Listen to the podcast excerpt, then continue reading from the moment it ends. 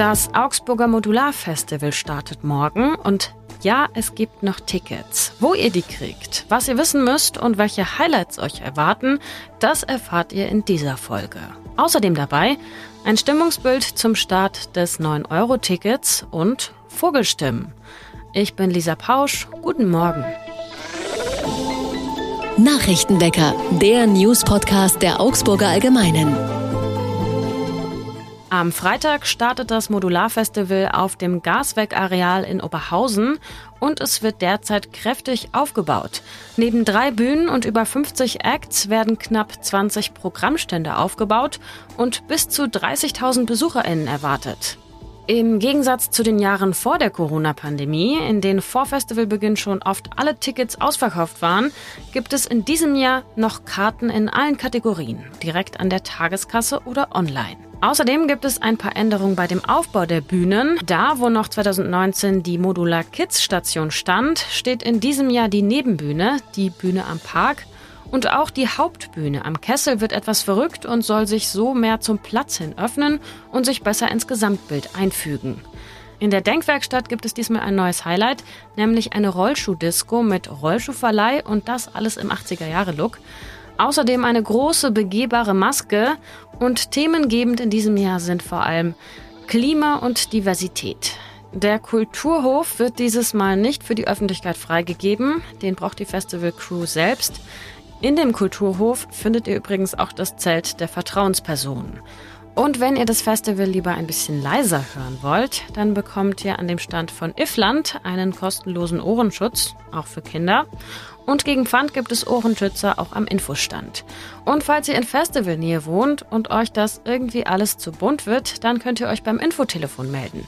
Das ist speziell für Anwohnende für die Zeit des Festivals erreichbar und ansonsten auch der Lärmschutzbeauftragte von Freitag bis Sonntag zwischen 14 und 24 Uhr. Die Nummern findet ihr mit in den Shownotes. Am gleichen Ort, auf dem Gaswerkareal, wird in einem Monat die sogenannte Musikbox fertiggestellt. Ein Gebäude mit 50 Proberäumen für MusikerInnen und Bands. Und für diese komplett, also auch nach innen hin schallgedämmten Proberäume gibt es eine Warteliste und zunächst kommen die MusikerInnen dran, die bisher noch im Kulturpark West auf dem Researeal waren. Die ehemaligen Kasernen in Kriegshaber werden abgerissen und es soll hier Wohnraum entstehen. Die Stadtwerke haben gestern angekündigt, dass sie das Gaswerkareal weiter Schritt für Schritt entwickeln wollen. Seit 2017 sind über 50 Millionen Euro in das Gelände geflossen, unter anderem eben für die Musikbox oder ein großes Parkhaus. Als nächstes könnte in einer ehemaligen Garage etwa ein Restaurant entstehen. An der Stelle der alten Teleskop-Gasbehälter wird nun ein Bürogebäude geprüft. Der Rewe-Supermarkt in der Jakobawallstraße soll abgerissen werden und auf der Fläche ein Gebäude mit 88 Wohnungen auf bis zu sechs Stockwerken entstehen. In dem Haus soll zwar im Erdgeschoss dann wieder ein Rewe-Supermarkt einziehen, doch das kann natürlich dauern. Deswegen soll erst der Getränkemarkt abgerissen und dann hier das Gebäude mit dem neuen Supermarkt gebaut werden, bevor der Rewe in dem Flachbau dann abgerissen wird. Der Bauausschuss im Stadtrat findet die Idee auf jeden Fall super. Der bisherige Flachbau sei in der Straße neben den anderen höheren Gebäuden wie eine Zahnlücke, sagte der Baureferent. Wo soll eigentlich sonst noch in Augsburg gebaut werden? Heute, morgen oder in den nächsten fünf oder 15 Jahren? Eine interaktive Karte zu geplanten Wohnhäusern findet ihr auf der Seite der Augsburger Allgemeinen. Einen Link dazu packe ich euch auch mit in die Show Notes. Wir schauen wie immer auf das Wetter in Augsburg. Der Tag heute wird durchgehend sonnig und trocken bei Temperaturen zwischen 11 Grad am Morgen und bis zu 23 Grad am späten Nachmittag. Und wenn ihr jetzt gerade überlegt, ob ihr am Wochenende oder schon am Freitag dann doch auf das Modularfestival gehen wollt oder sowieso schon hingeht. Die Gewitterneigung steigt ab Freitagnachmittag und hält auch übers Wochenende an. Doch das alles bei Temperaturen bis 27 Grad. Das heißt, falls es tatsächlich regnet, geht dann auf jeden Fall das Trocknen schneller.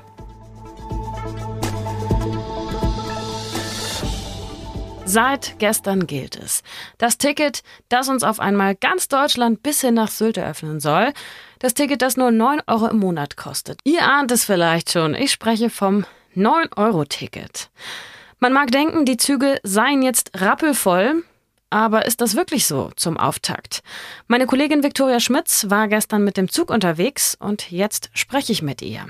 Hallo Viktoria. Hallo Lisa.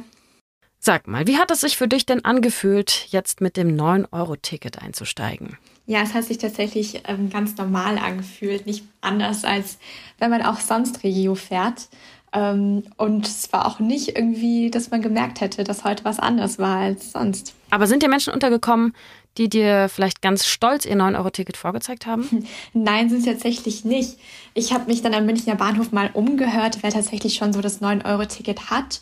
Und es waren auch gar nicht so viele Leute. Ich hatte den Eindruck, dass es so ungefähr jeder dritte bis vielleicht jeder zweite war. Es waren viele ja, Geschäftsleute unterwegs, ähm, die ihr Ticket ganz normal wie von der Firma bezahlt bekommen haben. Oder Leute, die den Fernverkehr nutzen wollten, wo das 9-Euro-Ticket ja dann auch gar nicht gilt. Du warst heute in München unterwegs, oder? Mhm. Ich war am Münchner Hauptbahnhof und habe mich da von ungefähr halb acht bis halb zehn mal an die Bahnhofshalle gestellt und mit Leuten gesprochen und umgehört, wie so die Stimmung gerade ist, wo jetzt 9-Euro-Ticket gestartet ist. Wen hast du denn da so getroffen? Waren schon Ausflügler dabei, die zum Beispiel in Richtung Sylt fahren wollten? Ja, ich habe Ausflügler getroffen, die sich allerdings nicht nach Sylt gewagt haben, sondern vom Landshut aus nach Augsburg. Das waren zwei Frauen, aber ähm, abgesehen von den beiden habe ich tatsächlich mit keinen anderen Ausflüglern gesprochen und ich habe eigentlich ziemlich viele Leute angequatscht. Ähm, mein Eindruck war, dass kaum Ausflügler tatsächlich unterwegs waren. Wer war denn dann unterwegs am 1. Juni? Mm, es waren hauptsächlich viele Geschäftsleute und auch ein paar Pendler unterwegs. Also viele für Dienstreisen und Leute, die in ihren Alltag halt dann beim Münchner Bahnhof mal umsteigen von der U-Bahn oder ja, kurz nur zur Arbeit fahren. Was sagt denn das Bahnpersonal? Konnten die schon Unterschiede feststellen? Ähm, mit dem Ansturm auf das 9-Euro-Ticket? Die haben tatsächlich schon was gemerkt. Es ist so, ich habe mit zwei jungen Auszubildenden gesprochen, die extra dafür bereitgestellt wurden, eben den Leuten Auskunft zu geben. Also es geht eigentlich um allgemeine Auskunft, die stehen immer da und helfen halt. Ähm, aber die haben mir berichtet, dass besonders viele Leute gerade Fragen zum 9-Euro-Ticket haben und vor allem, wie die es denn jetzt genau nutzen dürfen. Verwirrung herrscht da nämlich vor allem bei Leuten, die schon irgendwie also Abos haben, zum Beispiel auch Zeitkarten und eben gar nicht wissen, wie das jetzt funktioniert, ob sie ihr Geld zurückbekommen oder ob sie sich nochmal extra 9-Euro-Ticket kaufen müssen. Und ähm, da haben die ziemlich viele Fragen erreicht und waren ganz gut beschäftigt. Du hast gesagt, du hast verschiedene Menschen angequatscht. Äh, waren da auch welche dabei, die dir gesagt haben, dass sie das auf gar keinen Fall brauchen oder nutzen werden? Ja, ich bin tatsächlich auf eine Frau getroffen, die hat nicht nur gesagt, dass sie es gar nicht nutzen will, sondern auch, dass sie die Idee vom 9-Euro-Ticket ziemlich schlecht findet, weil sie eben ziemlich überzeugt war, dass die Bundesregierung damit eigentlich viel, viel Geld rausschmeißt, ähm, was man gerade in Zeiten des Krieges und der Energiekrise ähm, besser sparen sollte. Aber generell hatte ich den Eindruck, dass die meisten Menschen sich ziemlich über so ein Euro-Ticket gefreut haben, auch wenn es jetzt nur viele Geschäftsleute waren. Ähm, die haben trotzdem gesagt, dass sie bestimmt mal vorhaben, jetzt in drei Monaten das auch privat für irgendwelche Ausflüge zu nutzen. Also dein Fazit, wie war der erste 9-Euro-Ticket-Tag? Ich würde sagen, sehr, sehr unauffällig und ich glaube, ein Wort, was das ganz gut beschreibt, wäre einfach Normalbetrieb. Ähm, also hätte man es nicht gewusst, dass heute das 9-Euro-Ticket gestartet ist, dann wäre es einem wohl bestimmt auch nicht aufgefallen. Noch ist also Platz auf den Bahnhöfen und in den Zügen. Und ihr so? Steht ihr noch oder fahrt ihr schon? Falls ja, gute Fahrt und danke dir, Viktoria, für das Stimmungsbild. Gerne. Was sonst noch wichtig wird, Soldaten, die in der Ukraine verwundet wurden, werden heute nach Bayern gebracht und sollen hier medizinisch versorgt werden. Am Nachmittag fliegen sie an Bord eines Airbus A310 mit der Bundeswehr über Polen nach Nürnberg und werden dann auf die Krankenhäuser in Bayern verteilt. In Schwangau im Allgäu endet heute die Frühjahrskonferenz der Justizministerinnen von Bund und Ländern. Sie hatten sich unter anderem mit dem Kampf gegen Cyberkriminalität, Kindesmissbrauch und Antisemitismus beschäftigt oder dem Umgang mit Hasskommentaren in sozialen Netzwerken. Bayerns Justizminister Georg Eisenreich etwa will Strafen für die Betreiber der Plattformen, wenn sie etwa Hasspostings wie Todesdrohungen und Terrorankündigungen zwar zur Kenntnis nehmen, aber nicht zeitnah löschen.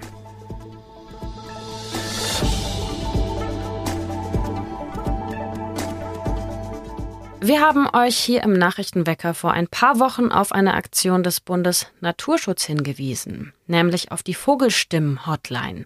Eine Aktion, bei der ihr die Stimmen von Vögeln, die euch so über den Weg laufen, beziehungsweise die ihr so herumsingen hört, aufzeichnen und dann per WhatsApp an einen Experten schicken konntet, der euch dann wiederum schreibt, mit welchem Vogel ihr es da eigentlich zu tun hattet.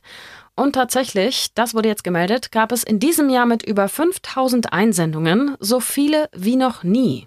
Vogel Philipp, so wird der Vogelstimmenexperte Philipp Herrmann auch genannt, hatte also einiges zu tun und stellte dabei fest, am häufigsten wurden in diesem Jahr die Kohlmeise gehört, gefolgt von Buchfink, Rotkehlchen, Mönchsgrasmücke und Amsel.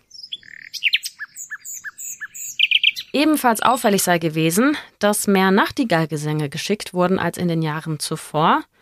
Ab Mitte April singen die Nachtigallmännchen vor allem nachts und manchmal sogar rund um die Uhr, um Weibchen anzulocken. Und ihre Gesänge haben laut Vogel Philipp Starpotenzial.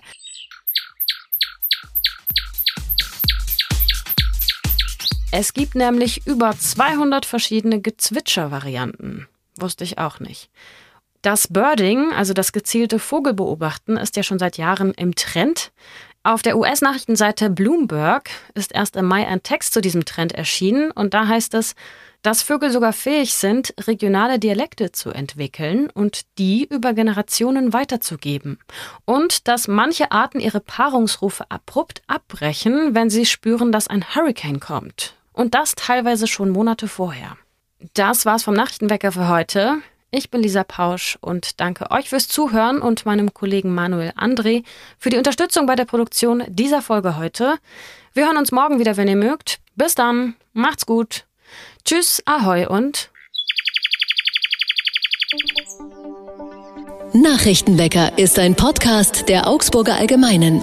Alles, was in Augsburg wichtig ist, findet ihr auch in den Show Notes und auf augsburger-allgemeine.de.